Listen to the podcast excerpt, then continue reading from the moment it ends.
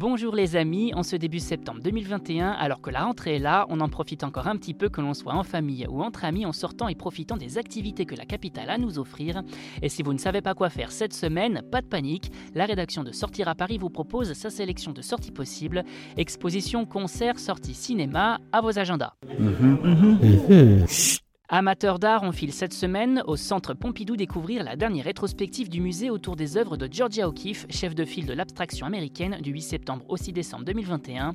Au total, une centaine de peintures, dessins et photographies nous guident pas à pas à travers toute la carrière de l'artiste.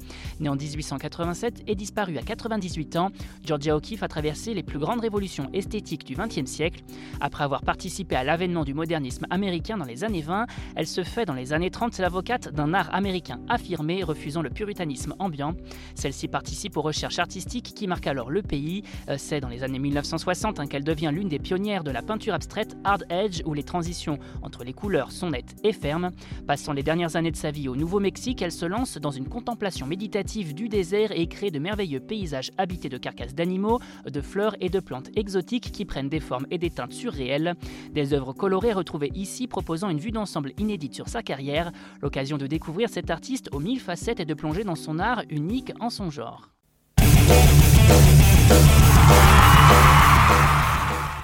Amateur de concert, enfin une bonne nouvelle après des mois sous Covid. La fête de l'UMA revient pour une nouvelle édition les 10, 11 et 12 septembre prochains. Et au programme, tout un tas d'animations et d'artistes se produisant sur scène. Une édition un peu spéciale hein, puisqu'il s'agit de la dernière se déroulant sur l'air des vents de la Courneuve, le festival déménageant dans l'Essonne pour son édition 2022 en raison euh, de travaux pour les JO 2024 à la Courneuve. Au programme donc des meetings mais également euh, des expositions et débats, un village du livre, un forum social ou encore un village de sport. Côté le line-up est des plus alléchants. Euh, trio, Boulevard Désert, Suzanne, Louis Shadid, Alain Souchon, Dionysos, Iseut, Hervé, Lulu Fantrap ou encore Fianso, entre autres. Ne vous reste plus qu'à réserver vos billets. Et on termine avec du cinéma, délicieux, long métrage d'Éric Bénard en salle dès ce mercredi. Le film raconte l'histoire du tout premier restaurant en France à la veille de la Révolution. Et pour nous en parler, son réalisateur Éric Bénard, il nous raconte comment lui est venue l'idée de ce film. On l'écoute. Je n'ai pas eu l'idée d'un film sur la cuisine. Je voulais travailler sur l'identité française. Et, en, en réfléchissant à l'identité française, quel est notre modèle, je me suis dit si je travaillais sur le siècle des Lumières. Donc j'ai commencé à lire pas mal de choses très révolutionnaires, on va dire.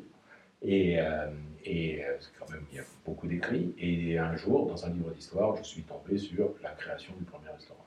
Et j'ai travaillé, cherché là-dessus, et j'ai compris que euh, autant il y avait des auberges, autant le concept du restaurant, le lieu où un chef propose sa subjectivité à tous et où les gens viennent pour goûter cette subjectivité, ça c'est une idée qui va avec l'égalité et la, libre entreprise. Et donc, euh, quand j'ai réalisé ça, je me suis dit que j'allais faire un film autour de ce concept-là. Un métrage dans lequel on retrouve Grégory Gadebois, Isabelle Carré, Benjamin Laverne ou encore Guillaume de Tonquédec, et un film qui devrait plaire à tous les amateurs d'histoire. Vous avez désormais toutes les clés en main pour affronter ce début septembre sous le signe du Covid de la meilleure des façons et pour plus de sorties ou de bonnes choses à savourer en terrasse ou en livraison, restez à l'écoute.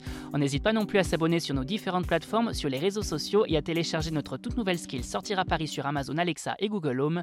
Bonne semaine à vous les amis, soyez prudents si vous partez travailler et portez-vous bien.